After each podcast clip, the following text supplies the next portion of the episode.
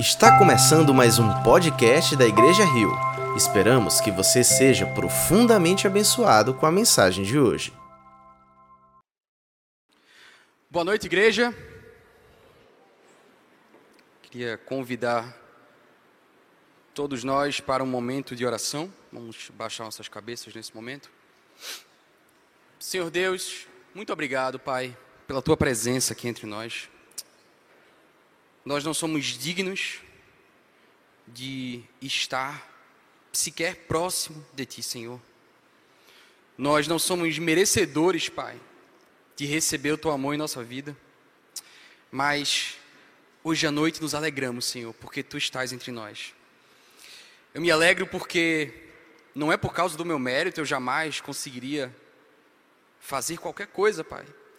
Eu me alegro porque Tu me amou primeiro, porque tu me alcançou, me resgatou, regenerou o meu coração e me mostrou que eu precisava de ti, Senhor. Por causa disso, Senhor, eu te adoro. Te agradeço pela tua presença aqui entre nós. Senhor, fica conosco.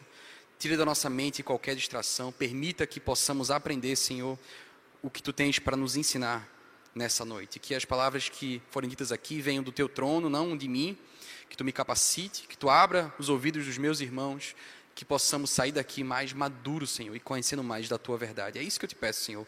E te agradeço porque eu sei que tu já estás operando, Senhor, nos nossos corações. Obrigado, Senhor. Amém. Amém. Amém. Irmãos queridos, hoje à noite vamos falar sobre pecado. Vamos falar sobre um pecado que é o título da mensagem, que é fugindo de Deus. Falar sobre pecado não é algo muito popular.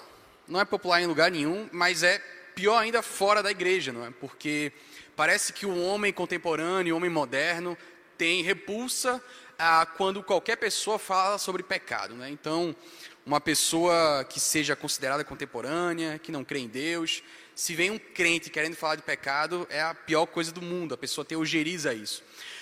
Em um lado faz sentido porque ao longo da história o conceito de pecado foi muito usado para oprimir pessoas.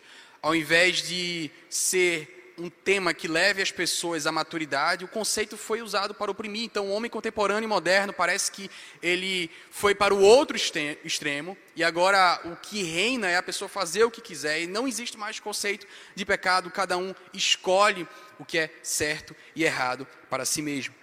É dentro desse contexto que uma frase de um antropólogo, Ernest Beck, é muito interessante. Ernest Beck é um antropólogo e ateu.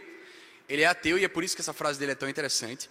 Ele diz assim: qual é o problema mais sério que as pessoas contemporâneas têm? Qual é o problema mais sério, o principal problema?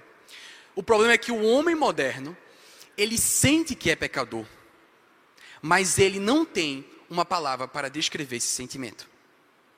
O homem contemporâneo, ele tem uma sensação que tem algo errado dentro dele. Ele tem um sentimento de que falta alguma coisa. Ele tem um sentimento de que ele tem algo errado, que ele está em pecado. Mas ele perdeu o conceito para lidar com isso. Ele não sabe mais lidar, porque o conceito de pecado deixou de existir. Então, como é que eu resolvo o meu problema? Por isso que a gente não pode jogar o conceito do pecado fora. O pecado é uma realidade, é uma realidade na vida da humanidade. E é por isso que precisamos da Bíblia. Porque a Bíblia nos ensina sobre o pecado. E o cristão que sabe sobre o pecado, ele tem um problema que os outros têm, mas ele sabe como lidar, porque ele tem o conceito para trabalhar. É por isso que a gente precisa falar sobre pecado. Mais do que isso, se você presta atenção no que a palavra de Deus está falando, você olha para a questão do pecado de maneira que te liberta e não que gera opressão. Saber lidar com o pecado gera liberdade e não a opressão que tanto fez mal ao mundo por tanto tempo. Por isso que precisamos aprender sobre o nosso pecado. Agora, outra coisa importante que nos faz ter que falar sobre pecado é que o pecado, muitas vezes, o nosso principal pecado, ele é silencioso. Aquele pecado dentro de nós que é a fonte, a raiz de todo o resto. Ele é silencioso, ele é discreto, e nós temos a tendência, muitas vezes, de ficar lidando com alguns comportamentos com o fruto do pecado. E a gente não, não lembra de olhar para a raiz do problema. Só que se você fica lidando apenas com o fruto, com as consequências, com os comportamentos, você continua com a mesma angústia de sempre. Precisamos olhar mais para dentro, mais profundo. E é por isso que hoje eu queria que a gente refletisse no texto de Jonas, do profeta Jonas. Eu queria convidar a igreja a abrirem suas Bíblias no primeiro capítulo do livro de Jonas. Eu vou ler para vocês. Jonas é uma pessoa, um profeta extremamente importante. Vocês já devem ter ouvido muitas mensagens, já devem ter lido o livro de Jonas. A história de Jonas é muito emblemática. Tem uma característica de Jonas muito interessante. Jonas, como um profeta, ele cria no pecado. Na verdade, o trabalho dele era anunciar, acusar sobre o pecado, sobre a ira de Deus, sobre os outros povos. E é esse o trabalho que ele deveria fazer aqui. Deus, Jonas sabia o que era pecado, mas ele estava cego para o seu próprio pecado. O trabalho dele era falar sobre o pecado, e ele estava cego para o seu próprio pecado. Ele era tão preocupado com o pecado dos outros que ele não conseguiu enxergar o seu próprio. Muitas vezes, meus irmãos, nós somos Jonas. E por isso que temos lições muito importantes para aprender aqui nessa noite. Então eu vou ler para vocês Jonas, o primeiro capítulo, eu vou ler todo o capítulo. E diz assim o texto: A palavra do Senhor veio a Jonas, filho de Amitai, com esta ordem: Vá depressa à grande cidade de Nínive e pregue contra ela, porque a sua maldade subiu até a minha presença. Mas Jonas fugiu da presença do Senhor, dirigindo-se para Tarsis.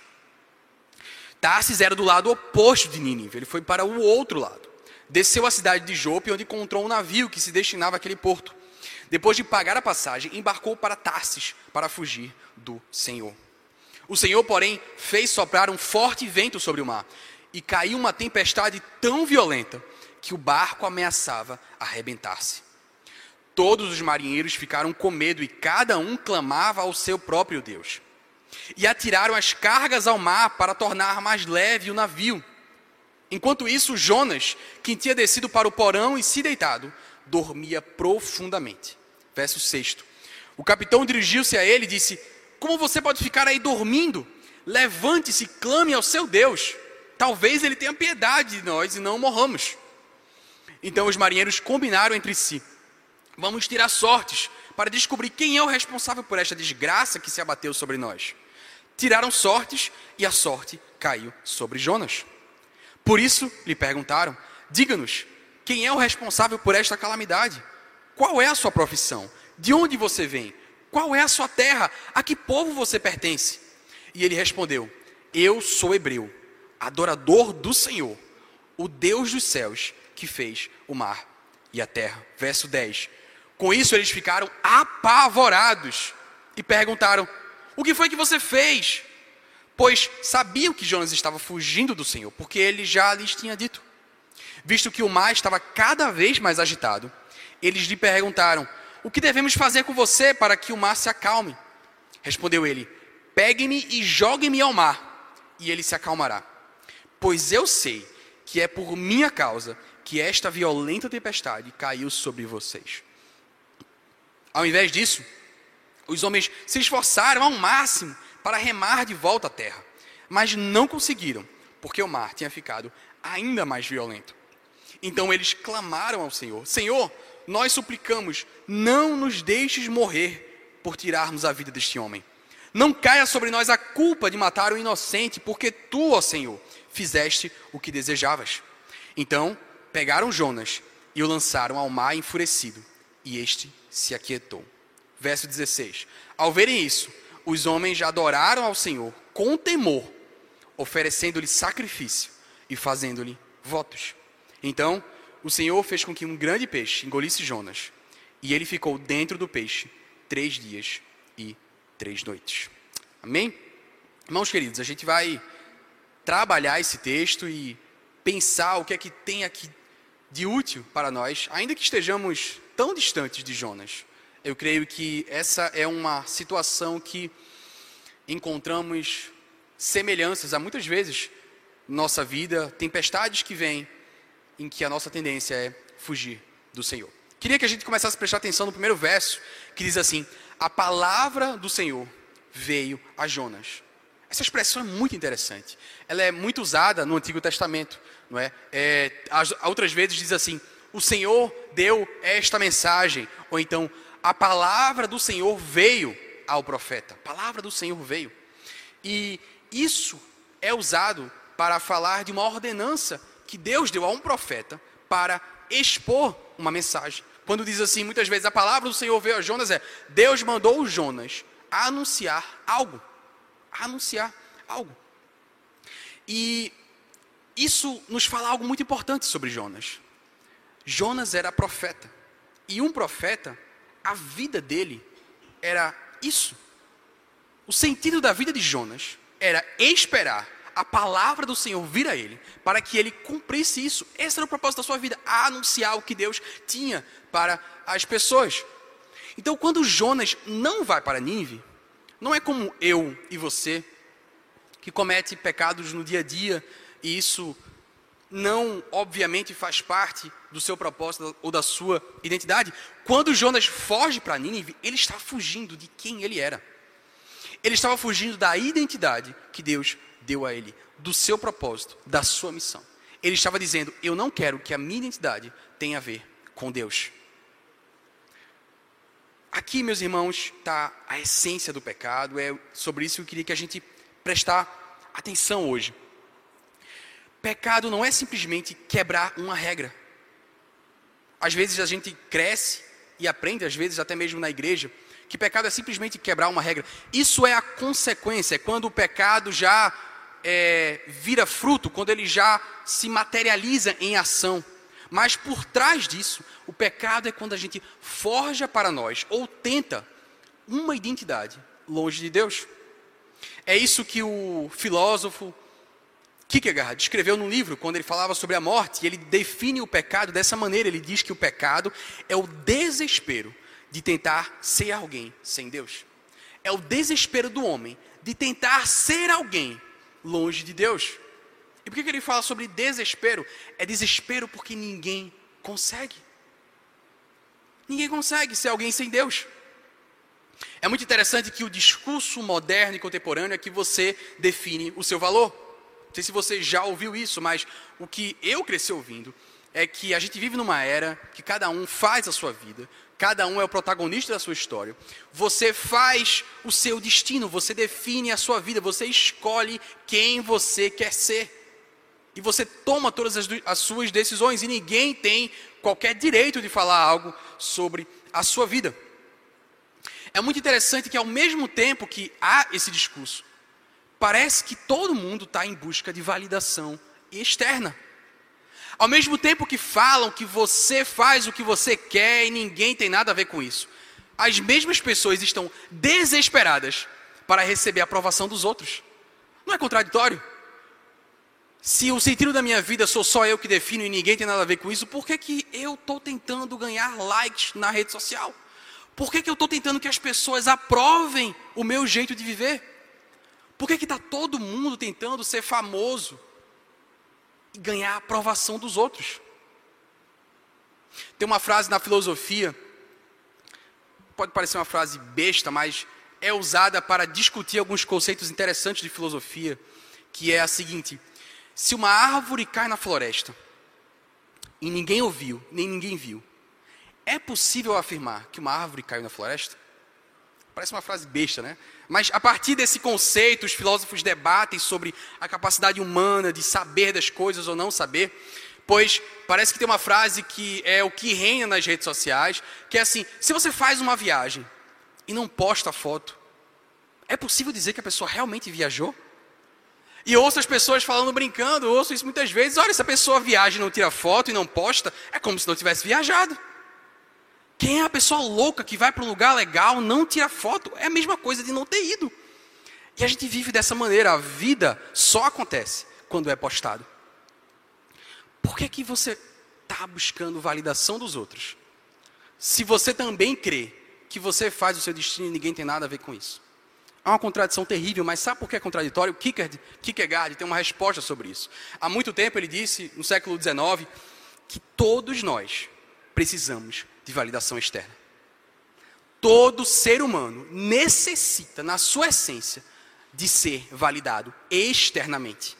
Você não tem como forjar o seu próprio valor, você não consegue. Você pode tentar passar a vida toda buscando isso, você não vai conseguir. Você precisa que uma outra pessoa ponha a mão no seu ombro e diga: Muito bem, meu filho. Ou então dê um tapinha nas suas costas e diga: Muito bem, minha filha. A gente precisa disso. A gente quer isso com todas as nossas forças. A gente busca isso. Todo mundo está buscando isso. A diferença é de quem você vai buscar essa validação. Se não for de Deus, vai ser de outra pessoa ou vai ser de outra coisa. Todas as pessoas que tentaram forjar o seu sentido sem validação externa falharam. Todo mundo está buscando isso.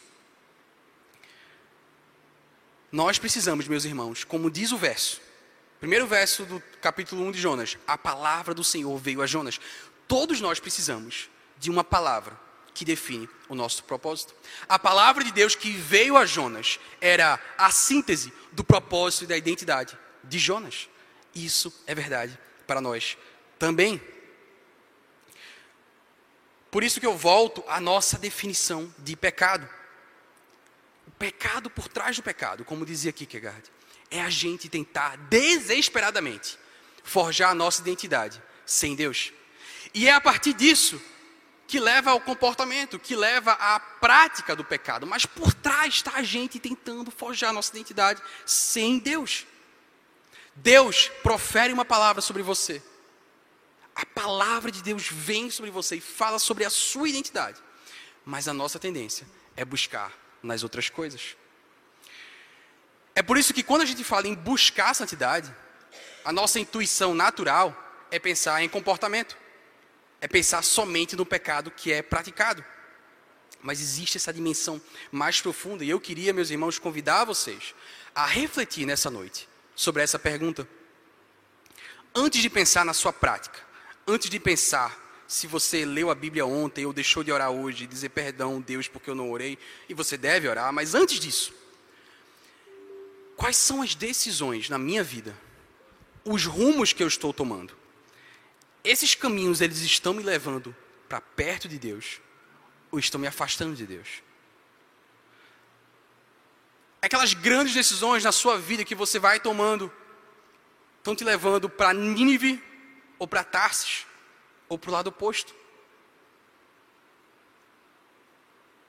As decisões sobre investimento, carreira, família, tempo, uso do tempo, a prioridade, como você prioriza o teu tempo estão te levando para onde? Essa é uma pergunta mais essencial. E eu queria que você refletisse, porque a gente está falando sobre propósito. A gente está falando sobre propósito. Mais uma vez, a nossa tendência é pensar de maneira prática o pecado que a pessoa comete. Por isso que muitas vezes a gente fala assim na igreja: Deus tem um plano na tua vida. E aí a primeira coisa que a pessoa pensa é: Poxa, para onde é que Deus vai me mandar? Será que Ele vai me mandar morar fora do país? Será que ele vai me fazer ser um missionário no interior? Será que ele vai me mudar de empresa? A gente pensa muito de maneira geográfica. A gente pensa muito em termos, às vezes, de carreira. E olha, Deus muitas vezes tem caminhos específicos que Ele te informa, mas muitas vezes Ele não vai te dizer. Isso gera uma angústia na gente, porque quando alguém diz assim, Deus tem um plano na tua vida, eu quero saber que plano é esse. Eu quero saber para onde eu vou.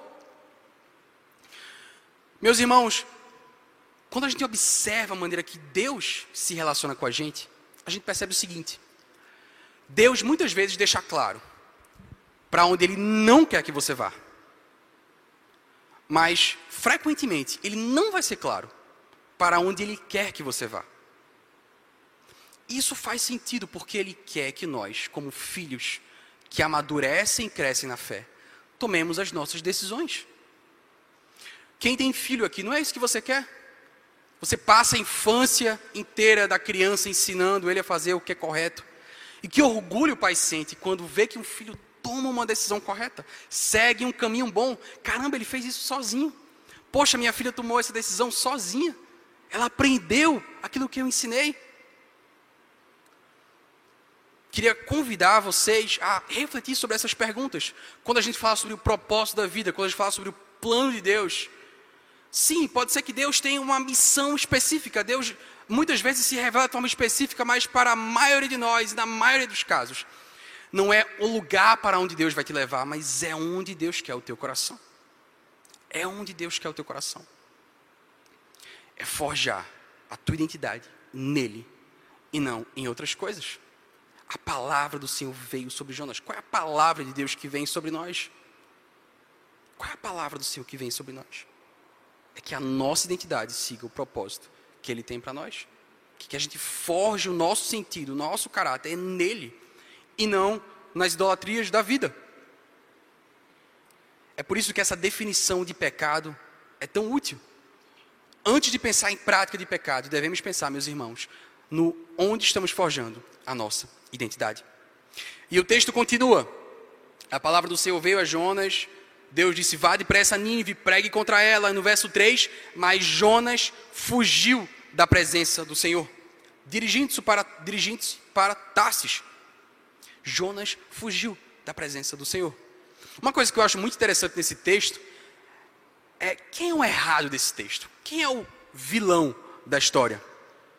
Seria muito natural que fossem os marinheiros, porque os marinheiros eram totalmente politeístas, eram pagãos. Os marinheiros eram aqueles que não viviam para Deus. Mas Jonas escreve um livro sobre ele, em que ele é o errado da história. Ele é que estava errado porque ele foge da presença do Senhor. Só que Jonas era o profeta. Os marinheiros eram pagãos, não queriam saber de Deus. Jonas era o profeta. E Jonas é o errado da história. Jonas é o vilão da história. Sabe o que isso nos diz, meus irmãos? É que o pecado pode acontecer muito frequentemente, mesmo em meio à religião, mesmo para a pessoa mais religiosa e com as melhores práticas, com o melhor know-how de como ser cristão. Muitas vezes é aí em que o pecado ataca. Nós podemos estar na fé correta, cumprindo as regras, cumprindo os preceitos, frequentando a igreja, vindo para o culto, servindo nos ministérios, e mesmo assim está fugindo da presença de Deus.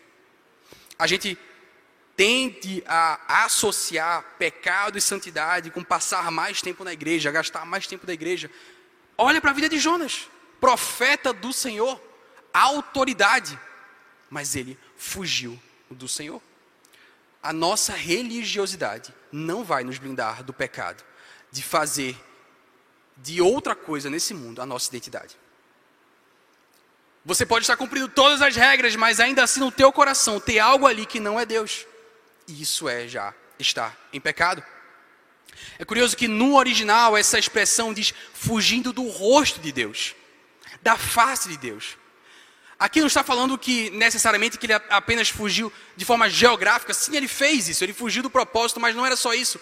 Ele fugiu da relação com Deus, ele não queria olhar para a cara de Deus. Ele queria estar distante do Senhor porque ele estava fugindo da sua identidade. Ele corre de Deus porque Deus não estava no centro da sua vida. Naquele momento, Jonas disse: Deus não vai ser o centro da minha vida. Eu vou fazer o que eu quero ele tentou ser alguém longe de Deus e ele falhou. E ele não conseguiu. A essência do pecado, meus irmãos, não está no comportamento, porque senão Jonas seria o mais santo de todos. Ainda que ele estivesse como profeta do Senhor, ele estava em pecado, porque ele tentou forjar sua identidade, quem ele era, longe do Senhor. E Santo Agostinho já disse há muito tempo que a essência do pecado é um amor desordenado um amor pela coisa errada.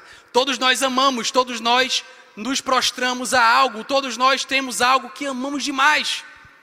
Mas a essência do pecado é quando você ama aquilo que não deve. Continuamos no texto, no verso 5. Jonas foge da presença do Senhor, no verso 3. Verso 4, Deus manda uma tempestade muito forte. E no verso 5 é muito interessante que, enquanto os marinheiros estão ali desesperados para tentar lidar com aquilo de alguma maneira, da maneira que eles sabiam, Jonas vai para o fundo do navio e dorme profundamente. Dorme profundamente. Esse é outro termo muito interessante. A expressão aqui não é usualmente usada para quando alguém simplesmente dorme. É uma expressão que é a mesma expressão usada quando Adão é colocado em um sono profundo para que Deus tire a costela dele, lá em Gênesis 2. É um sono anestesiado. É um tipo de sono que vem de toda a angústia que ele estava sofrendo.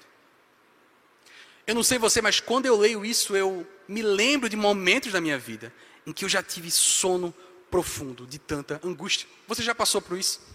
Eu já passei por momentos na minha vida em que eu estava tão angustiado, aquilo me cansou tanto, que eu deitei e dormi uma tarde inteira, querendo uma maneira de fugir daquela ansiedade e daquela angústia. Eu imagino que é aquilo que Jonas estava passando. Isso não é simplesmente, meus irmãos, uma chateação. Não é simplesmente um contratempo, não é simplesmente algo chato que aconteceu na vida de Jonas. Esse sono profundo só acomete alguém quando você tem um problema de identidade com aquilo que está acontecendo ao seu redor. 2016, o país estava passando por uma crise terrível, pior crise do milênio. E vocês talvez devam lembrar, talvez algumas pessoas aqui ficaram desempregadas, talvez familiares de vocês ficaram desempregados também. Foi uma situação terrível no país. E eu lembro da história de uma colega em que a amiga dela, o pai e o avô tinham uma empresa. E no ápice da crise, essa empresa faliu. Pai dessa menina tirou a própria vida por causa da falência da empresa. Uma semana depois, o avô dela também tira a própria vida por causa da falência da empresa. Muitas pessoas ficaram desempregadas e é normal a pessoa sofrer com isso. Mas Muitas delas sacudiram a poeira, levantaram e disseram: Eu vou fazer o que der, eu vou fazer o melhor. As pessoas que chegam nesse ponto de tirar a própria vida, é uma situação como a de Jonas, é quando a sua identidade está centrada no seu contexto, na sua carreira, na sua empresa. Esse sono profundo é emblemático daquilo que Tim Keller chama de uma implosão de identidade. É quando quem Jonas era foi atacado. Ele era um profeta e ele estava fugindo da sua missão e do seu propósito. E ele não aguentou ficar acordado para lidar com aquela angústia. Quando a nossa identidade é atacada, nós nos desesperamos. Sabe por que Jonas foi tão afetado por aquela ordem de Deus? A gente tem uma pista lá em 2 Reis, se você olha lá em 2 Reis, no capítulo 14, você lê que o rei Jeroboão, ele estava numa campanha para restaurar as bordas de Israel, para conquistar as áreas que os outros povos tinham alcançado. E ele estava tendo sucesso nisso. E o seu braço direito era Jonas, que era o profeta, que estava ali profetizando as vitórias que iam acontecer. Ele falava em nome de Deus, profetizava as vitórias, as vitórias aconteciam. O rei gostava de Jonas e Jonas gostava do rei. E Jonas tinha uma posição muito especial naquele reinado, ele era uma pessoa muito importante. Israel estava vivendo momentos de glória. Israel estava vivendo aquele momento que era a queridinha dos olhos de Deus, porque eles estavam alcançando vitória atrás de vitória. E aí Deus manda Jonas para uma cidade maior do que Israel, mais importante politicamente, mais importante economicamente. E Deus disse a Jonas: Jonas, eu quero aquela cidade para mim. Eu quero aquela cidade para mim. E Jonas olha para isso e diz: A gente não vai ser mais o mais importante. Israel já não vai ser a cidade judeia, judaica mais importante de todas. Agora vai ter Nínive. Se eles se converterem, acabou. Acabou para mim eu não vou ser mais o profeta da cidade mais importante para Deus. Jonas estava desesperado com o que podia acontecer. Se você só lesse a primeira parte do texto, se você ler só o primeiro capítulo, talvez a, a sua intuição é dizer assim: Jonas não queria ir para Nínive porque ele estava com medo de ser perseguido. Óbvio, Deus manda um profeta para uma nação inimiga para pregar a sua fé. O medo do profeta é que ele morra. Só que se você ler a história toda, não é nada disso. Jonas não estava com medo de morrer. O medo de Jonas é que as pessoas se convertessem. Lá no último capítulo, quando ele se converte, Jonas parece que ele bate o pé, assim, eu sabia, Deus, sabia. Eu sabia que eles iam se arrepender, eu sabia que tu ia perdoar, porque tu é paciente, tu é amoroso. E ele fica revoltado. O medo dele era perder a sua posição. O medo dele era perder o seu status. E é isso, meus irmãos, que eu estou tentando dizer: que o pecado é tão sutil que o homem de Deus, um líder em Israel, profeta, vitória atrás de vitória, cumpria todos os preceitos, seguia todas as regras, tinha sua santidade em dia, mas no seu coração ele tinha algo que ele amava mais do que o Senhor. Se o coração dele estivesse no lugar correto, ele diria: Que bênção que eu vou ajudar o Senhor a alcançar tantas pessoas para ele. E é isso que Deus diz para Jonas: Como é que eu não vou amar aquele povo? Tem tanta gente ali que não me conhece. Não é óbvio, Jonas, que eu quero que você vá pregar?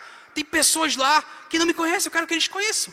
Se Jonas tivesse o coração certo, ele se alegraria. Que massa, Deus. Mas o seu coração estava em ser mais importante. É por isso que ele se enche de uma angústia profunda e ele dorme, dorme profundamente, porque a sua identidade estava pautada nisso. E às vezes, meus irmãos, nós passamos por situações semelhantes em que a calamidade nos atinge, a tempestade vem, é normal sofrer, é normal sentir dor, é normal clamar ao Senhor por refrigério. O que não é normal é você dizer: Senhor, acabou a minha vida. Isso revela um problema mais profundo. Ainda que você venha no culto todos os dias, todos nós somos tentados a, na hora da tempestade, dizer: Senhor, acabou a minha vida. Senhor, por que, que isso está vindo a mim? Foi que eu fiz para merecer isso, Senhor, acabou tudo. Nada mais importa, Deus. Quando a tua identidade está forjada em coisas terrenas e materiais, é isso que nós fazemos. Jonas era esse cara certinho, como a gente diz, era um santinho. E o nosso irmão Renan, que trabalha aqui na igreja, fazia uma brincadeira e depois que eu falei isso ele parou de fazer, mas ele olhava para mim e dizia assim: os quietinhos são os piores. Os quietinhos são os piores. E de fato é porque tinha um problema aqui. Se você conhece alguém que está na lama do pecado, pessoa que nunca quis saber de Deus, você diz assim: vou evangelizar, vou evangelizar essa pessoa. Você já tem um script, né? Vou mandar um link de uma pregação, mandar um versículo, mandar um podcast. Vou dizer que estou orando por ele. Vou convidar ele para o culto, vou convidar ele para a fonte na minha casa. Quando a pessoa está no meio do pecado, a gente tem mais ou menos uma ideia de como agir. Como é que você trata um coração de um santinho? Esse era o problema de Deus. Como é que ele vai tratar o coração de um certinho, que ele já faz tudo certo? Já vai no culto, já vai da igreja, lê a Bíblia, ora. Ferramenta de Deus, muitas vezes. Sabe o que é? É a tempestade. É a tempestade. É a tempestade que mostra para nós o que é que nós verdadeiramente adoramos. É a tempestade. Todos nós, meus irmãos, diante da calamidade, mostramos em que a gente realmente crê.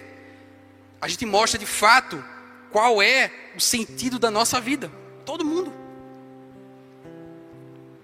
Todo cético, quando é acometido por uma tempestade terrível, ali ele mostra se ele realmente é cético. O escritor americano Mark Twain, famosíssimo, ele foi cético a vida toda. Mas teve um momento na sua vida em que uma parente sua, não sei se era sua esposa ou sua filha, estava à beira da morte. E ele escreveu uma vez dizendo assim: Eu clamei a Deus desesperadamente.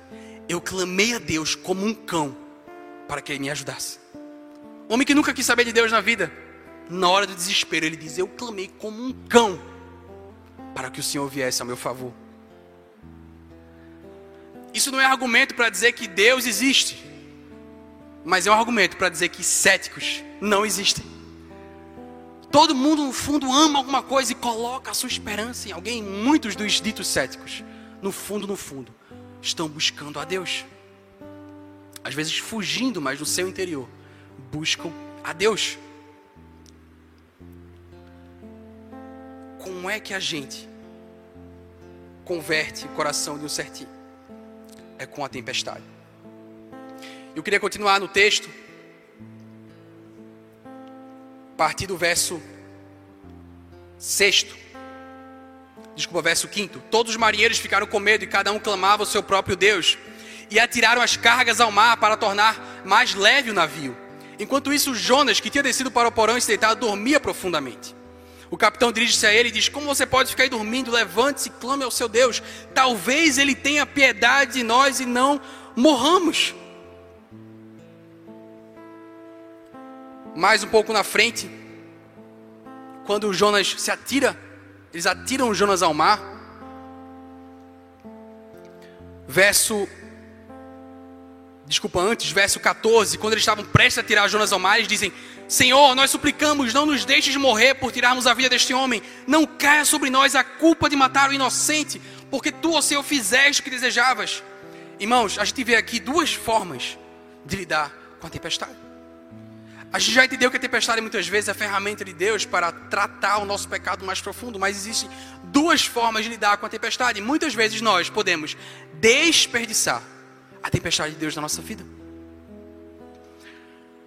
Tem a forma religiosa, tem a forma cristã, tem a forma ateia. A forma religiosa é como os marinheiros estavam lidando. Os marinheiros estavam clamando ao seu Deus para que livrasse eles da tempestade. Os deuses não fizeram nada.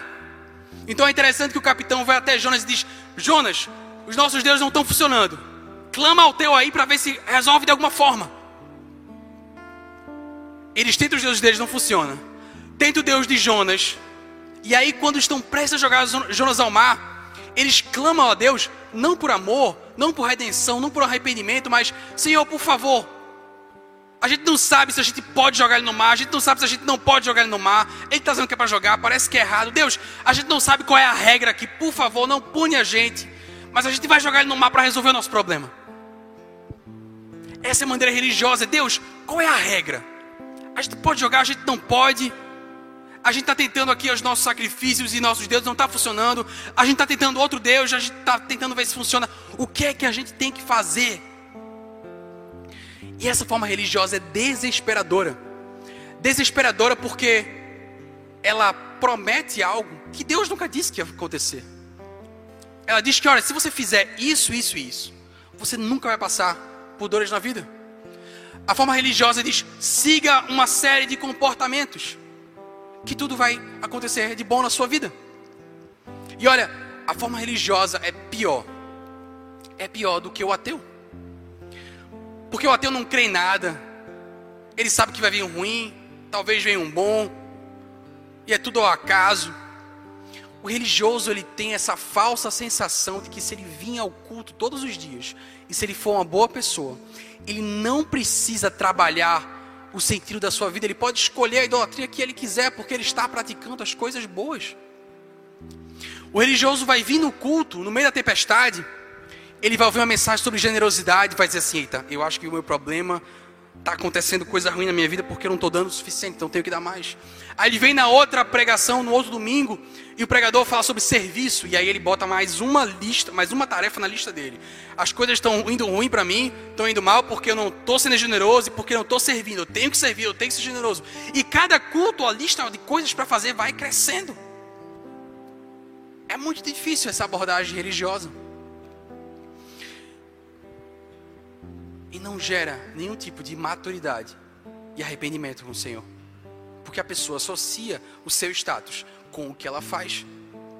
Irmãos queridos, é muito fácil a gente cair na tentação de ser religioso, de associar a nossa fé com as práticas que a gente faz. Por isso que mais uma vez eu digo, antes de pensar nas práticas, temos que refletir sobre qual é a nossa identidade.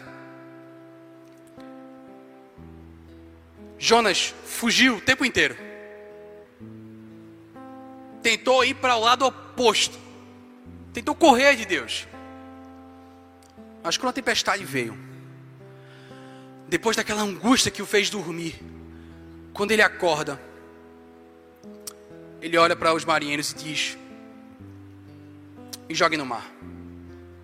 Me joguem no mar porque Deus está furioso é comigo, não é com vocês. Então me joguem no mar porque eu vou enfrentar essa tempestade. Os marinheiros fizeram de tudo para que a tempestade fosse livrada deles.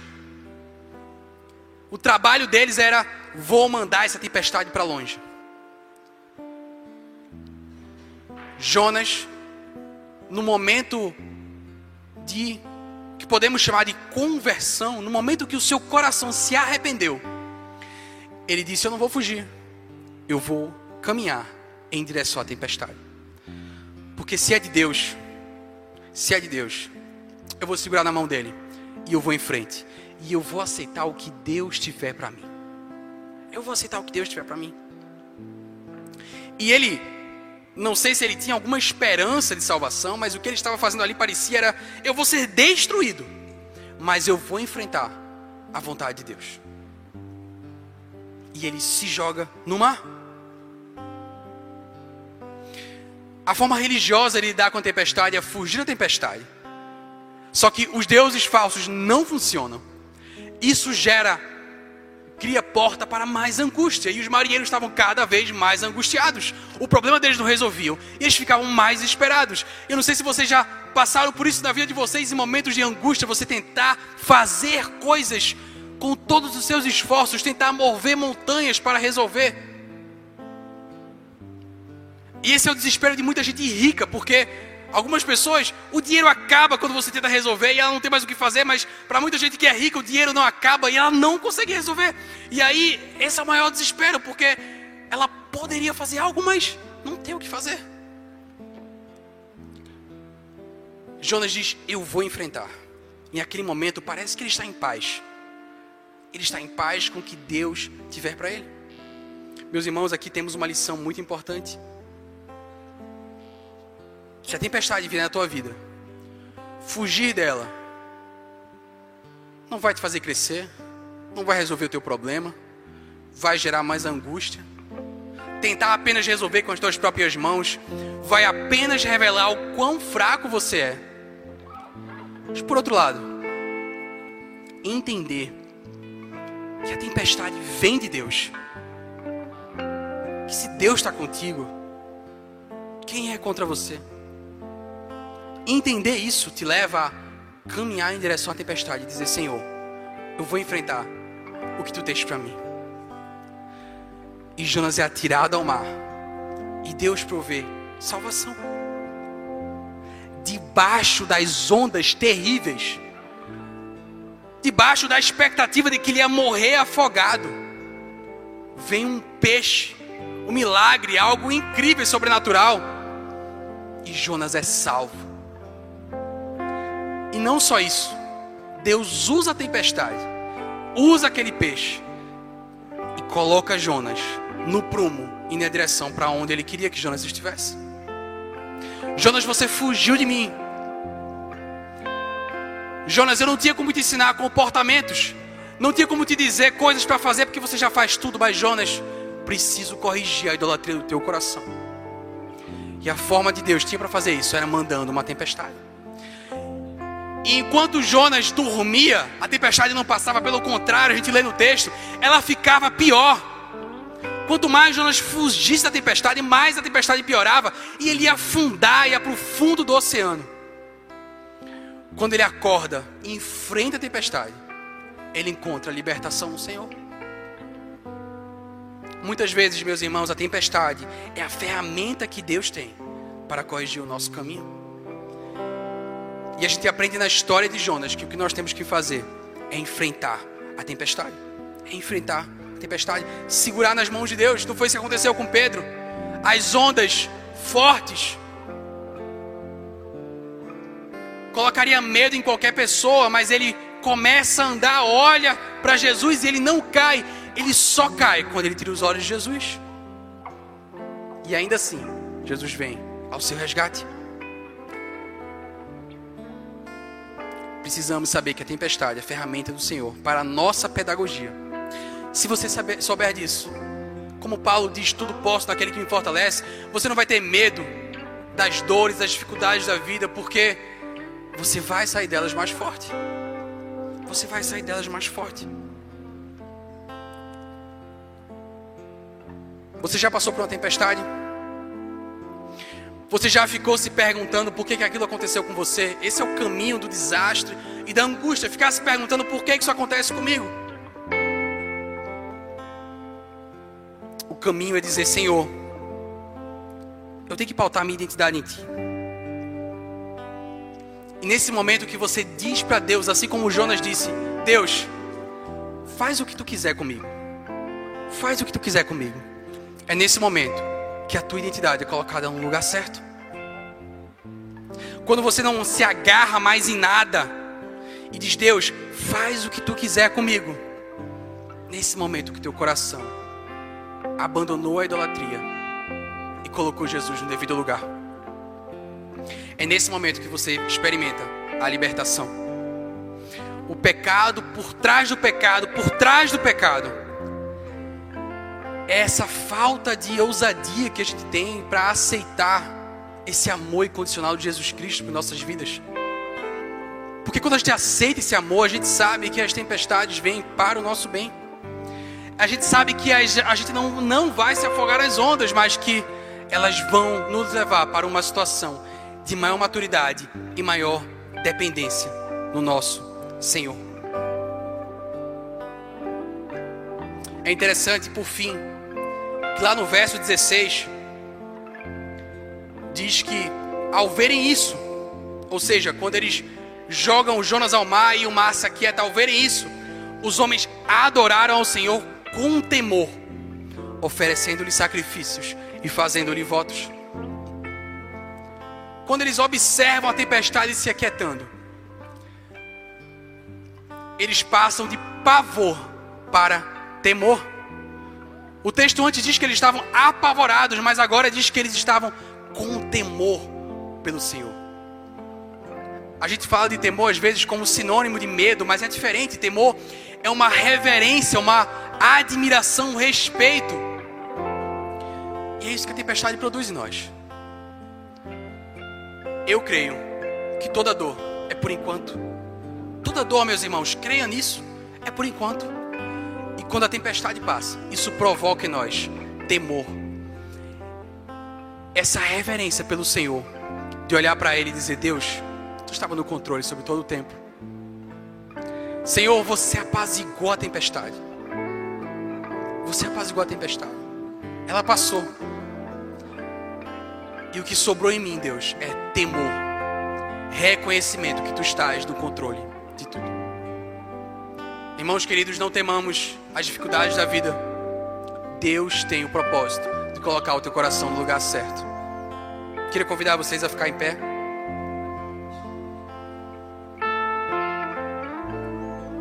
Se os marinheiros tiveram o privilégio de ver Deus aquietando os mares, quanto mais nós, que temos um sumo sacerdote, que se entregou por nós, que prometeu que a gente poderia clamar a Ele e ter força para enfrentar as dificuldades da vida, as tempestades que vão vir, quanto mais nós. Inclusive, Jesus foi aquele que disse que não daria outro sinal senão o sinal de Jonas. Porque se tem algo que a gente precisa aprender com Jonas é que Jesus era o maior Jonas.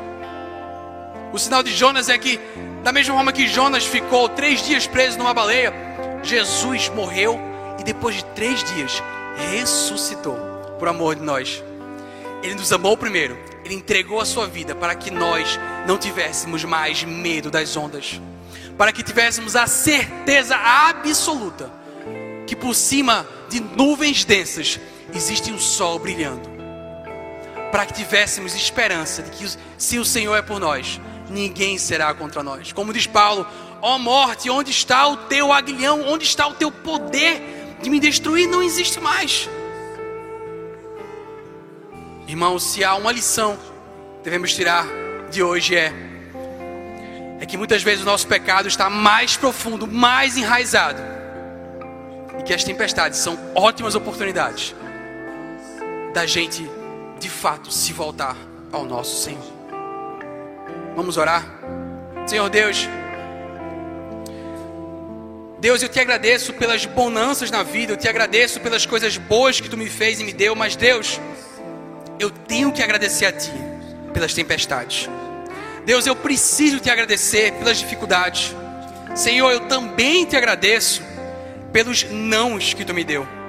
Porque eu creio, Senhor, que se tu estás no controle de tudo e se tu me amas, portas abertas ou portas fechadas têm o mesmo valor e são bênção para mim. Senhor, eu te clamo nessa noite para que aqueles que estão cansados, aqueles que estão já desgastados, Senhor, da tempestade que ainda não passou, Deus, traz refrigério para esses corações. Senhor, traz acalanto, traz descanso, renova as forças daqueles que estão aqui, Senhor, e que estão com os pés cansados das dificuldades da vida. Deus, lembra a eles que toda dor é por enquanto, Senhor, e que tu tens um propósito nas dificuldades, e que eles sairão dessa tempestade mais fortes, mais dependentes de ti, mais maduros na fé, com mais paz no coração. Eu creio nisso, Senhor. Faz isso na vida deles em nome de Jesus. Faz isso em nossas vidas, Senhor. Que a gente não desperdice as tempestades que tu nos manda. Obrigado, Senhor. Louvado seja o teu bom nome. Amém.